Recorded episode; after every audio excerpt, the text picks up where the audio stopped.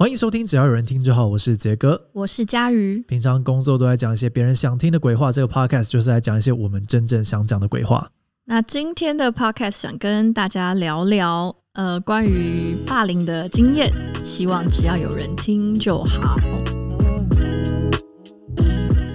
好，来那个一样，先从这个问题开始，请问为什么佳瑜今天的主题是霸凌啊？没有，其实呃，上一集的节目有讲到说。就是鄙人人生有一个很大的地雷，就是不可以讲我自我中心。欸、刺青那一集嘛，对不对？对，那这样听起来就是觉得，哎、欸，一个干很自我的人，不准人家讲他自我中心是有什么毛病？哇，这整件事情听起来就很想说什么 啊？啊，就教育非常非常介意被讲自我中心这件事情。对，然后，但我也不是说我我。不自我中心，或者我怎么样？我但总之就是这个故事的缘由，其实是我后来人长大之后，人往前想一想，因为我对“自我中心”这个词的也是一样，我说就是反应比较激烈。对，那反应有点过激，你都可以想一下那个源头是什么。那我想一下，我其实这个源头、哦、有些小创伤这样子。对，我后来想一想，可能是因为跟小时候被霸凌的经验有关系。多小？小小学三小四的样子，哦、小四中年级的时候被讲自我中心，哇，这个小三小四的霸凌方式很高端呢。嗯，对啊，然后所以我就跟师姐说，呃，本来是说让我们来讲自我中心的故事，可是自我中心的故事，我实在是到底有什么主题可以办法把自我中心讲四十分钟？对，有点也太自我中心了吧？有自我霸凌，对，所以我就想说，那往前推一点，我们来讲就是关于霸凌这件事情。然后关于霸凌这个这个有没有相关的经验或者是什么？那我就问了师姐说：“哎，师姐，那你有没有什么关于霸凌啊，或者是相关的经验？”就师姐居然就非，师姐就是一个活在桃花源里面的人。对，我，我身边都是没有哎，飘着粉红泡泡跟蒲公英。可能因为我从小读的学校确实都比较偏升学主义路线的，所以很容易就遇到很多的老师的孩子。嗯，对啊，所以确实、哦、老师的孩子霸凌起来也是很惊人呢。对，但通常是老师还是被霸凌。嗯，我是觉得难讲，难讲。如果都是老师孩子的话，可能就是不是老师孩子会被霸凌。但就是我，我觉得可能还是有些可以讲的点，但没有那么明显的是那种，比方说肉体上的霸凌，或者是很明确的言语上面的，就是直接是负面攻击。但是会有一点点出现那些，比方说不没有那么多人跟你讲话的这种，不仅、嗯、不仅是我啦，对，但还是会出现，嗯，对吧、啊？可是我第一次有一点点这样的感觉，也是中年级的时候，就是小三、小四那个时候的情境，大概是班上有一个女生是家长会会长的孩子，嗯，然后她那边有一群她的朋友。我讲到前几集有分享过，我小学一直都是班上第一名的，所以其实老师老师还蛮疼我的。嗯，那个时候其实发生的点是我当风纪股长，嗯，然后就一直记这个。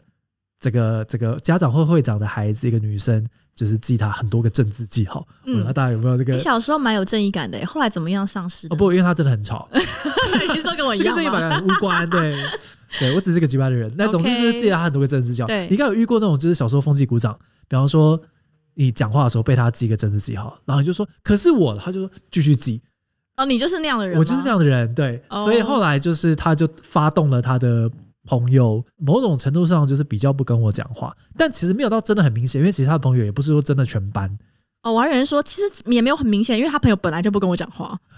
好像是耶，因为就是一群女生。嗯，小时候师姐都没有女生跟我讲话。对，总之就是有一点点这样的倾向。嗯，然后我其实没有太深刻的感觉，因为还是有很多朋友啊。嗯，然后我也没有觉得说这一群人本来就是我的朋友啦，现在不是我朋友了。嗯，但是直到有一天我发生一件很有趣的事情。是老师约了我时间，说师姐，我想要跟你聊一下。然后呢，他就给了我一本字典，嗯，然后那个字典其实很漂亮，然后是我小时候很想要买的一本，嗯，我还记得是一个蓝色封皮的很漂亮的字典，对。然后我有点忘记是不是我有跟我妈讲过，或者是我跟任何人讲过，说我其实很想要买这一本，因为看起来很漂亮。然后老师就送我这本字典，嗯，前面好像还写了一句话，我完全忘记那句话是什么了，但总之就是希望我好好加油之类的。嗯嗯老师也没有讲任何说什么希望你跟同学好好相处，或者是呃这一件事情到底发生什么事情，他都没有讲。嗯，但是我第一次感觉是不是老师注意到什么事情，然后是不是反而我自己都没有注意到？嗯，但是就被关心了一下这样子。哦、嗯，但后来这件事情也也有点算是不了了之，就是也没有酿成更大的悲剧。好像也很难有什么悲剧，也不过就是替他一个政治记号而已。对，但是我是第一次有意识到说，诶，该不会我好像被你知道软性霸凌，但我没有，我自己反而没有意识到，因为很多时候其实有没有被霸凌，除非是很明显的，有时候会甚至到，比方说我到国中才发现，诶，该不会我小学那段时间是有被霸凌吧？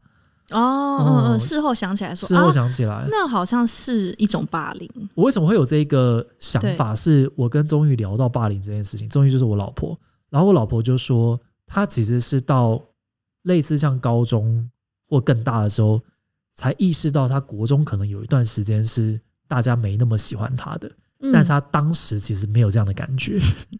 嗯哦，就事后，因为我们小时候对“霸凌”这个字，其实印象、概念是很模糊的。对，是长大了，我们看到过很多很多社会新闻之后，才觉得说，哦，这样的状况叫霸凌，然后我们不应该要做这样的事情。嗯，可是当年其实包括像体罚，包括像霸凌，其实都是很模糊的想象。嗯嗯，嗯，对啊，就觉得只是不喜欢他，不要跟他讲话之类的吧。对也没有呃，不管是做霸凌的人，不会有这样很深的觉得说我在霸凌人的的想象，嗯嗯，被霸凌人可能也没有那么深的感觉。嗯，对啊。但我比较好奇的是，在师姐就读呃高中的时候，难道没有什么霸凌的相关的经验，或者是目睹呃霸凌之怪现状吗？呃，建中那个时候肯定有吧。建中听说是很多霸凌事件发生，但呃，第一个我读文组。嗯，会一个很常见的在男校被霸凌的事情，在文组会比较少见。就是我们常常在讲，就是比较偏，你知道，就是不是异性恋的这个比较阴柔的女性。不不管你是对，不管你是因为是同性恋，或者是你你单纯就是比较阴柔。嗯，老实讲，这件事情在一类真的太习以为常。说的也是呢。对啊，就是所以大家并不会特别拿这一点去讲。但我我我我在可能二三类组会比较常见这样，因为就男校嘛，嗯，所以就会觉得说啊，你娘娘腔啊，怎么样的。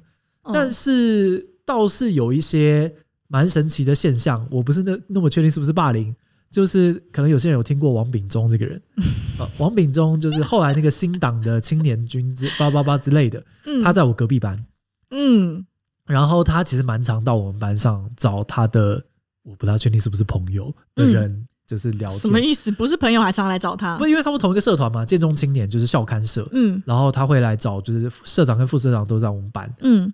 呃，王炳忠是一个从高中时期就非常奇特的一个人，嗯、他就会跑到对跑到我们班上，在讲台上面唱戏曲，嗯、呃，或许是专业的戏曲，他还真的唱得出来。嗯、呃，当然就是大家会，哇，天啊，真的是霸凌耶！大家会丢东西。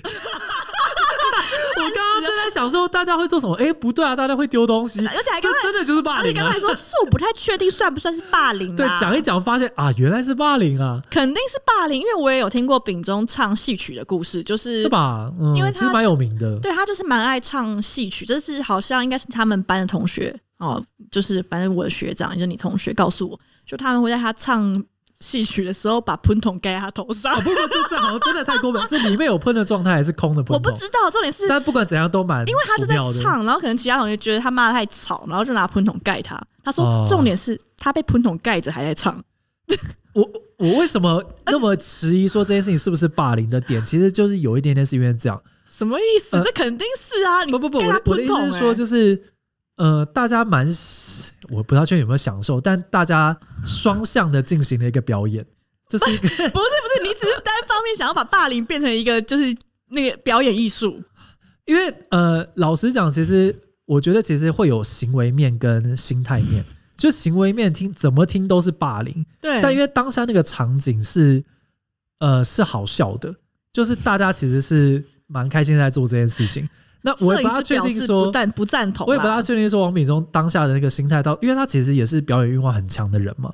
没有没有，你真的太怪了，你这感觉就是说，我们没有霸凌，我们是给他一个舞台表演、啊我我。我没有说不是霸凌，但我必须要说，就是当下那个气氛，其实真的一切都太奇幻了。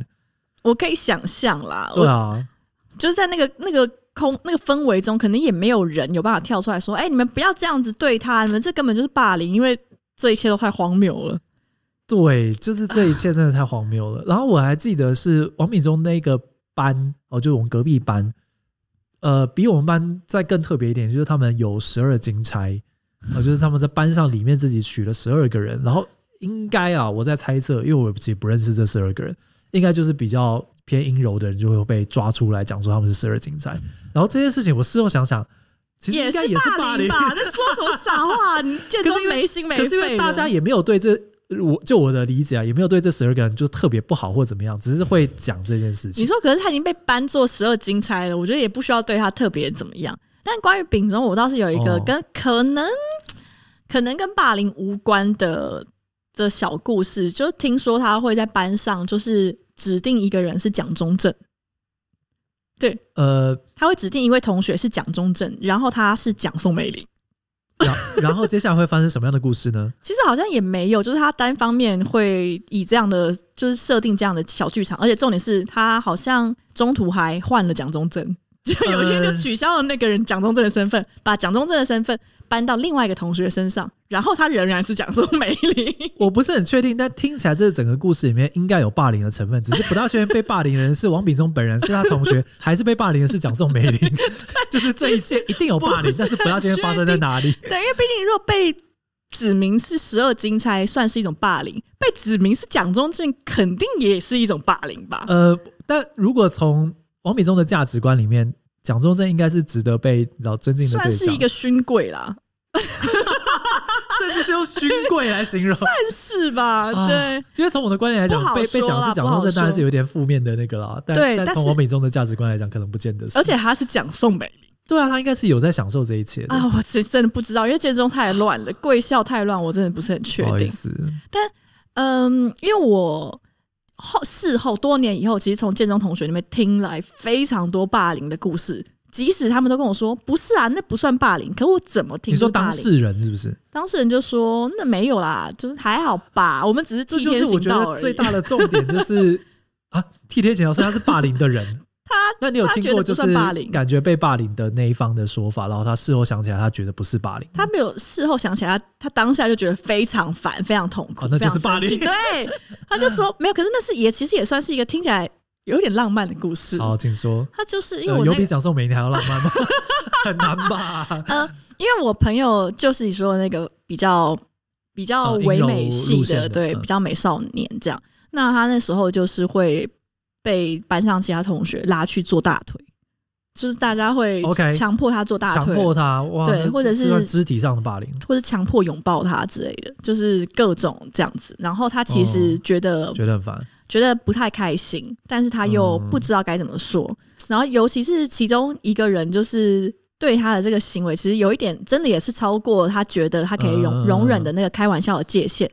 但是这位同学呢，却在我朋友被其他班的同学欺负的时候，跑去警告他说：“他只有我可以欺负。”等一下，就是一个哎，画风这真的太道明寺的心态。这个对，然后他就心情就蛮复杂，就其实他混合了霸凌、浪漫，就各种元素，也有一点吊诡。我天啊，这哇，资讯量有点太大了。对，而且我朋友说，他当年就是因为他发现他被男生这样子，哦，算是有一点点吃豆腐骚扰。他觉得很不舒服，所以他那时候觉得，嗯，他应该是异性恋吧。哦，直到多年之后，他才发现，哦，他不是不喜欢男生，他是不喜欢被性骚扰。对啊，就是你不管哪一个性骚扰都不喜欢被性骚扰。对对对，他说当时那个情景就是会让他有点自我怀疑，就想说，哦，我应该是很不喜欢男生吧，我应该不喜欢男生吧。哇，天啊，那其实是有点严重的事情。可是是有一点严重，我必须要讲，就是最危险的霸凌，其实就是这种类型的。就是霸凌的当事人觉得你每次跟他讲说你不要这样的时候，他说大家只是好玩啊，我又没有恶意。等这时候其实才才最可怕的，我觉得。就你没有意识到你自己正在进行一个霸凌的动作。对对对，对啊，没有没有什么没有什么意识到，尤其是当那个霸凌的结果，因为可能被霸凌的当事人。他可能为了一些大局，或者是气氛，嗯、或者是什么样，他他也不想要撕破脸，不想要生气，是，然后最后就会变成整个场面变得好像介于可以忍受跟有趣中间，就变成一个有点魔幻写实的场面这样子。这一段有在隐喻，就是某一间公司的员工会说老板是秃头的这样的一个事件吗？我觉得还是要看老板本身是不是秃头啦，或者是不是为了大局了。对。我不我不太确定老板有没有为了大局，但是老板可能真的也算是秃头吧。你就闭嘴！没有啦，没有啦。对，对还有公司没有喷筒，太太危险了。对，公司公司真的没有喷筒吗？公司有很多喷，但是没有喷筒。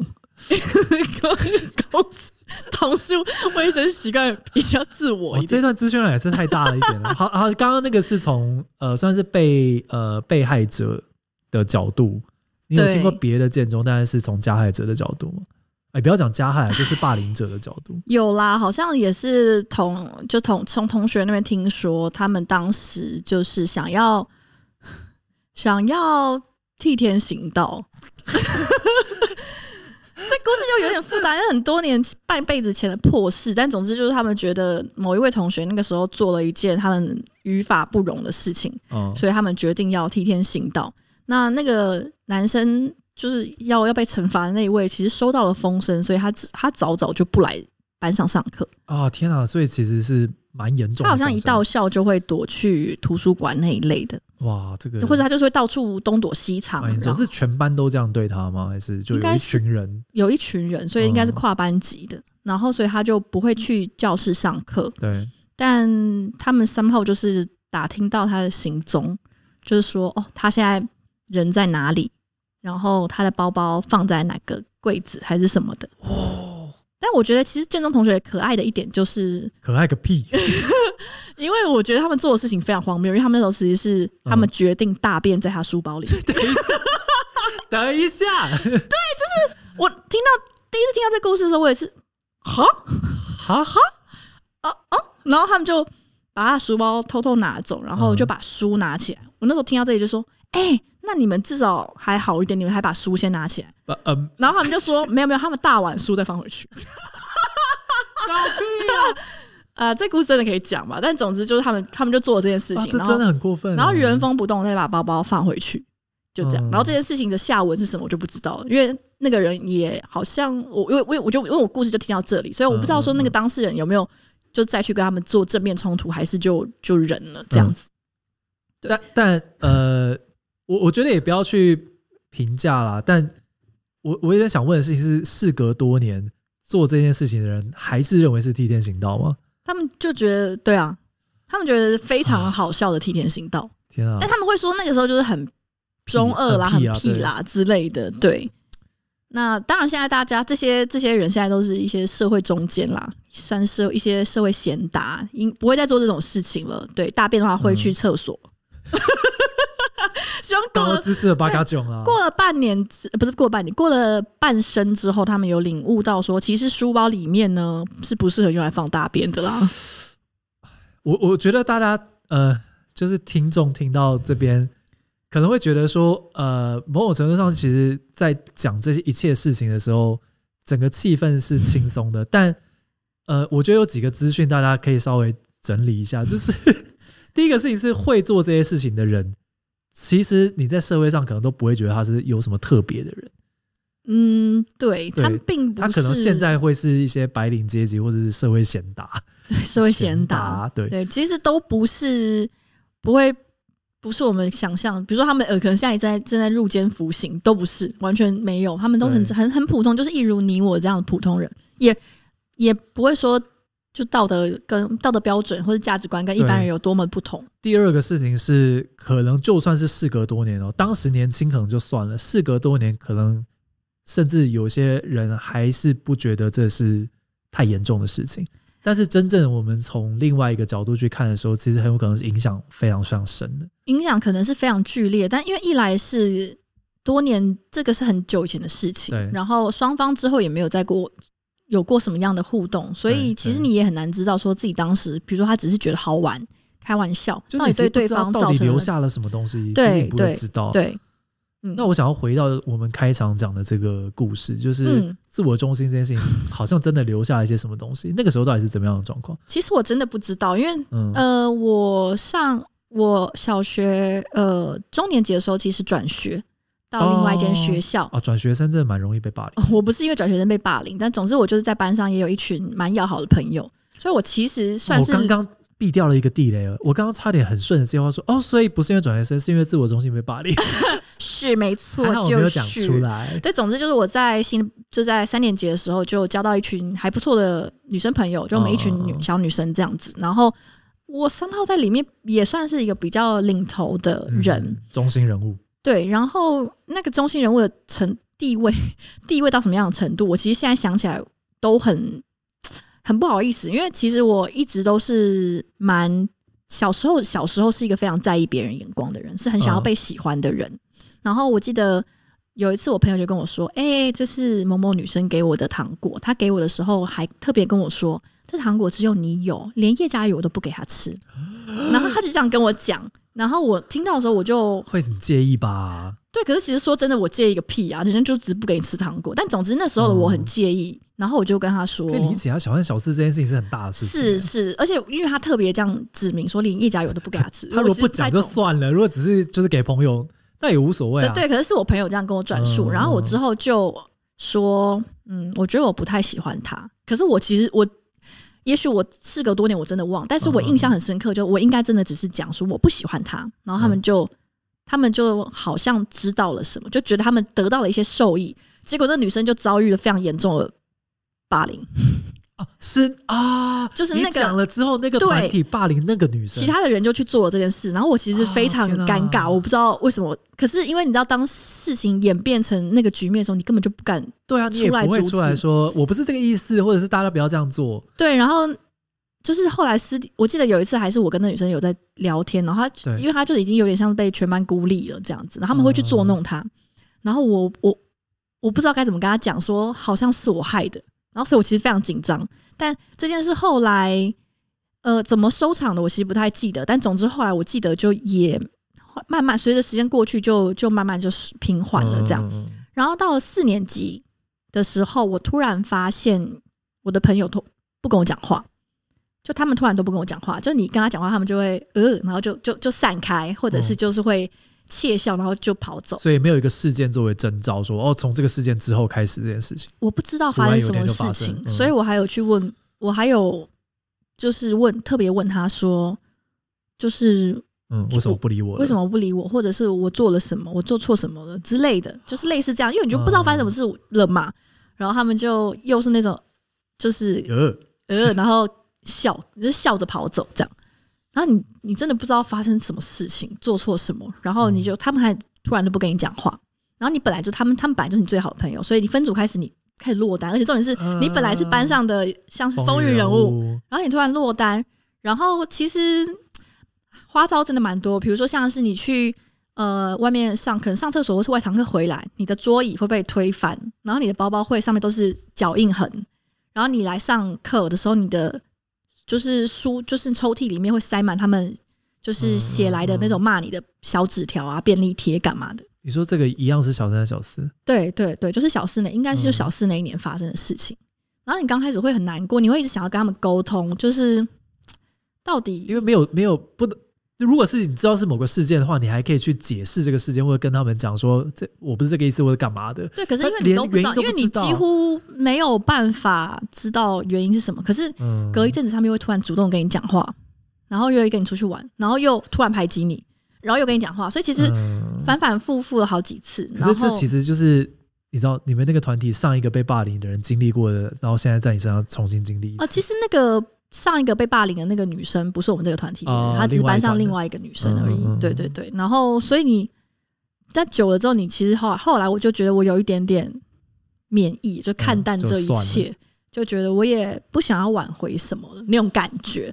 然后因为那时候我其实你知道这些故事的有多么荒谬，因为我小四的时候班上还有另还有另外一个女生跟我很好，但是她不是我们这一团的，我们是因为自由班的课程所以比较熟。然后那时候就跟我说：“佳宇，我帮你去卧底。” 因为他要去偷听他们有没有想要要对我做什么，他要叫我事先防范。呃，各位，其实这全部都是发生在小学四年级。对对，总之，所以那次就是我跟他两个人从外面走回来，因为我们刚上完自由班的课，然后就看到那一团女生，然后他远远我没看到他，我们就立刻分开，然后我朋友就在他们面前一直就是骂我，然后对我做鬼脸，嗯、然后你知道，就是真的是呃帮我做卧底。嗯、然后他们其他那群女生看到就笑得很开心，就觉得说哦，你看连另外对，对另外一个朋友也排挤你这样的感觉。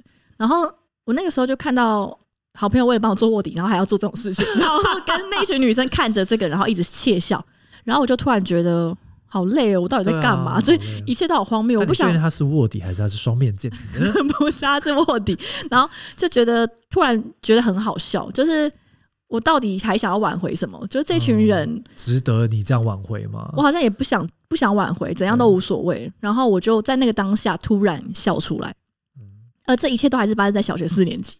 我就突然笑出来，然后笑到他们都怕了，他们甚至就是用那种怎么就他怎么还笑得出来啊？那种就看到怪物的表情看。然后那个之后就是比如说。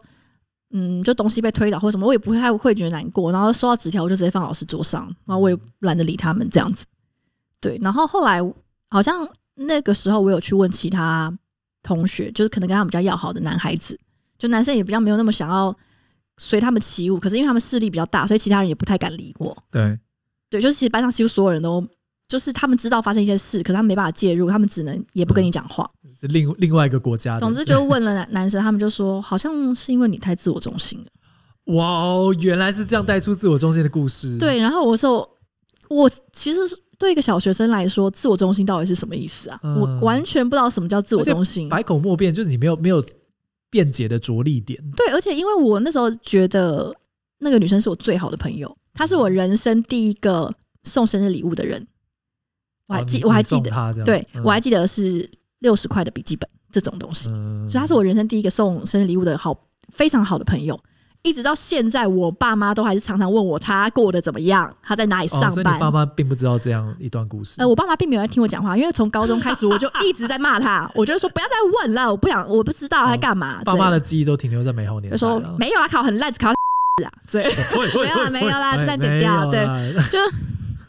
因为他后来也考到北医，然后反正就我妈很常问、嗯、爸爸，很常问他的事情，就我每次脸都很僵，就跟他说我不知道。我猜其实他应该完全不记得这件事情。呃，你说那个女生还是？对啊，我觉得那女孩子应该完全不记得这件事情。就是，嗯，就算记得，她也不觉得有怎么样吧。因为其实我们之后在高中在学校里还是常常碰碰面，但就是不讲话。嗯，就是你看得出来，他看到你，他认得你，你也认得他，但也没有想要相认的意思，没有什么特别想要相认的意思，就两个人脸都稍微僵一下这样子，或者甚至可能他也没有什么僵僵不僵的啦。可是我必须要说，就是很多时候霸凌真的没有任何理由，就是被霸凌的人或霸凌的人，他其实都说不太出来说为什么我要霸凌他。有时候啦，我其实我真的到现在都不知道，因为其实我在呃高年级，就是五六年级的时候，就是班上有一个女生。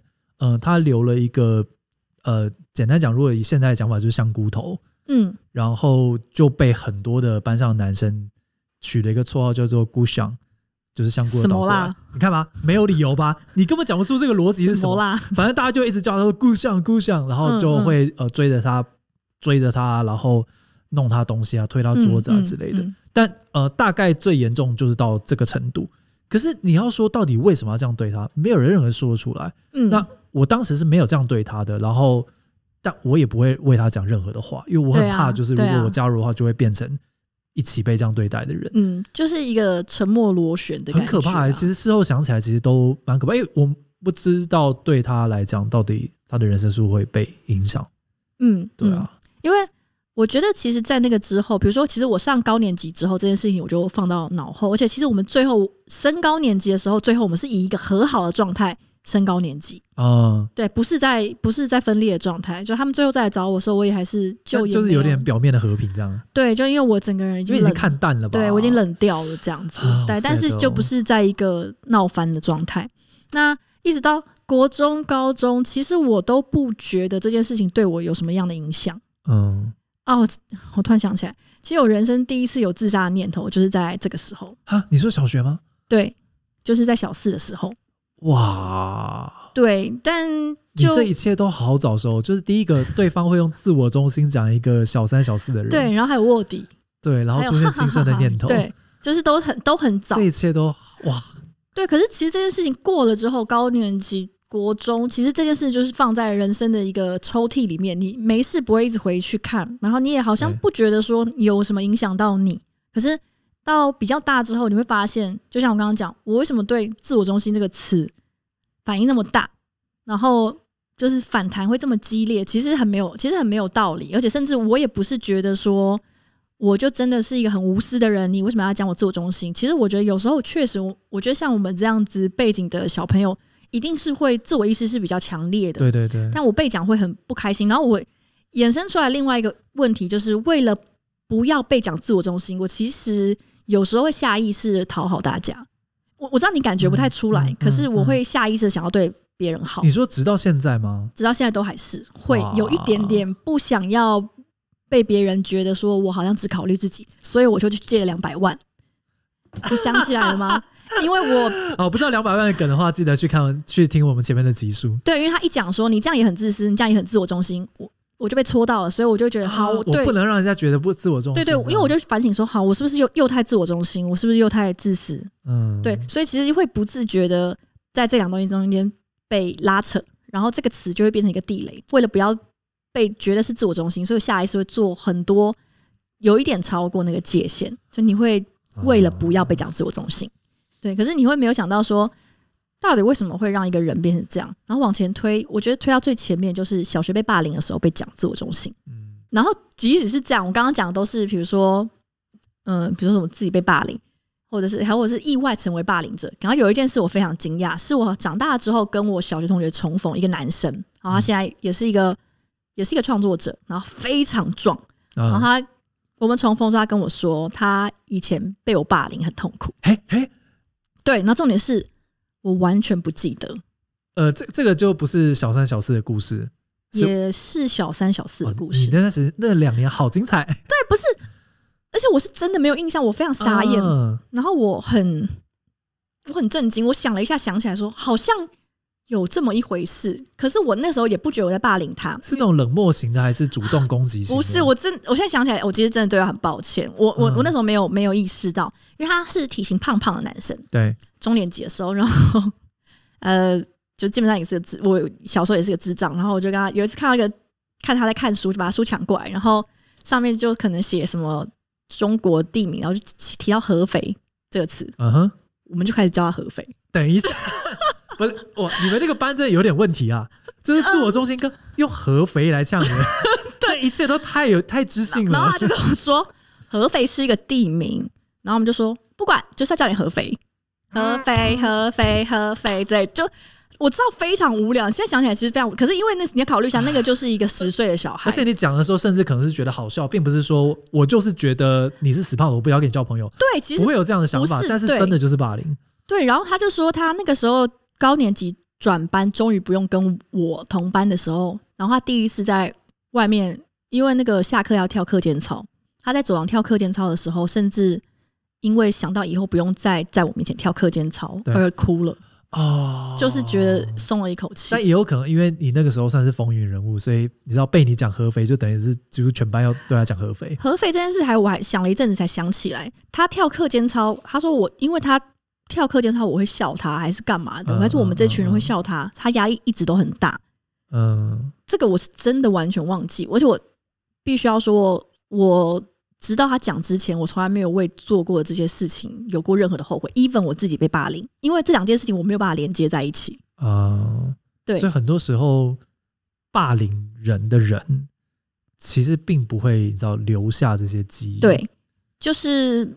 我知道，就是受到伤害的人，我们会把这件事记得很深。对，然后我觉得那个打击，还有另外一个打击，会来自于说，你会发现多年之后，你尝试跟对方提起这件事情，就如果有一个这样的机会，你会发现对方几乎没有印象。嗯那个没有印象，甚至也不是他有恶意或是什么，而他就是没有印象。那这个事实很多时候会打击到你本人，就是你会觉得你让我这么痛苦。你为什么完全没有记得？你为什么一点点感觉都没有？哦，这个遗忘反而成为另外一种伤害。对，如果他记得说哈张楠，你真的很抱歉，就算。可是其实没有，我觉得，呃，以我自己个人经验，我是真的不记得。就一来是有可能是我不觉得那个是霸凌，然后二来就是那个东西很多。它并不是一个计划型的事情，它就是你平常 不是一个计划型犯罪，就他就是你可能就看到他好像就弄他弄他一下，嗯、什么你拿抢他的水这种事情你不会记得，可是你这些东西累积在他的身上，他、嗯、他的日常是很压抑，可是对我来说，可能我我我就只是跟他开了一个玩笑之类的，所以呃，我觉得伤害别人的人，有些时候他是真的比较没有自觉。对，那你发现你发现这件事的时候，其实 somehow 那个。震撼是很大的。嗯，不，其实不管是对于忘记的那个人，或者是记得了一辈子的这些人都是很大的。对对，就嗯，哇，我觉得可能还是要，如果大家有一天会有一个这样的想象，就是会觉得说，这个对你造成伤害的人会抱持着一个非常愧疚的心情，或者是你有一天要让他感到后悔。那其实这个想法或者是这个念头会伤害你，无论他有没有实现。对，所以我其实还蛮感谢我那个朋友，就是一棒把我打醒，就是告诉我说他其实曾经因为我的关系过得很痛苦，在多年以后让你知道这件事情。对，我当下其实蛮震撼，我其实不太确定，我可能没有跟他道歉，因为那个。他跟我讲的时候，其实是嘻嘻哈哈说：“干，你都不知道以前跟你同伴多痛苦之类的。”所以，我可能没有真的跟他道歉。但我其实每次想起来，都还是会觉得蛮蛮蛮蛮抱歉的。就是因为我不我不不并不知道自己的就是做的这些事情，无心的，就是开玩笑造成他这么大的痛苦。对，如果你有在听，我猜他是没有在听啦。但如果大家有人听到，可以跟他讲说，佳玉其实对他感到很抱歉，然后希望。他之后的人生是很顺遂，然后有顺利从佳玉带给他的阴影中走出来。真的，我我是我真的觉得蛮抱歉的啦。对，嗯，但还是蛮感谢他有这样跟我讲。我我觉得蛮好的事情是这几年，不管是社群上面啊，或者是不管是影视作品啊、电影啊，像是像无声啊等等，其实针对霸凌这个议题的讨论其实越来越多。嗯、然后这这一切的讨论，其实都让我们更有意识的知道说，其实某些事情发生了，然后这件事情就是霸凌。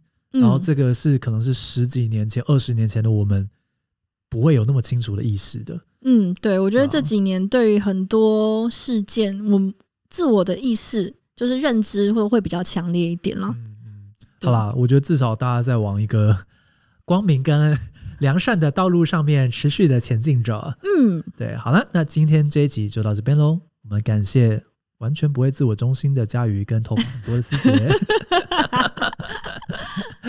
好了，那想要继续听我们讲更多鬼话，记得订阅。只要有人听就好，五星好评刷起来。我们有 IG 跟 YouTube 频道，记得来看看我们的资讯栏哦。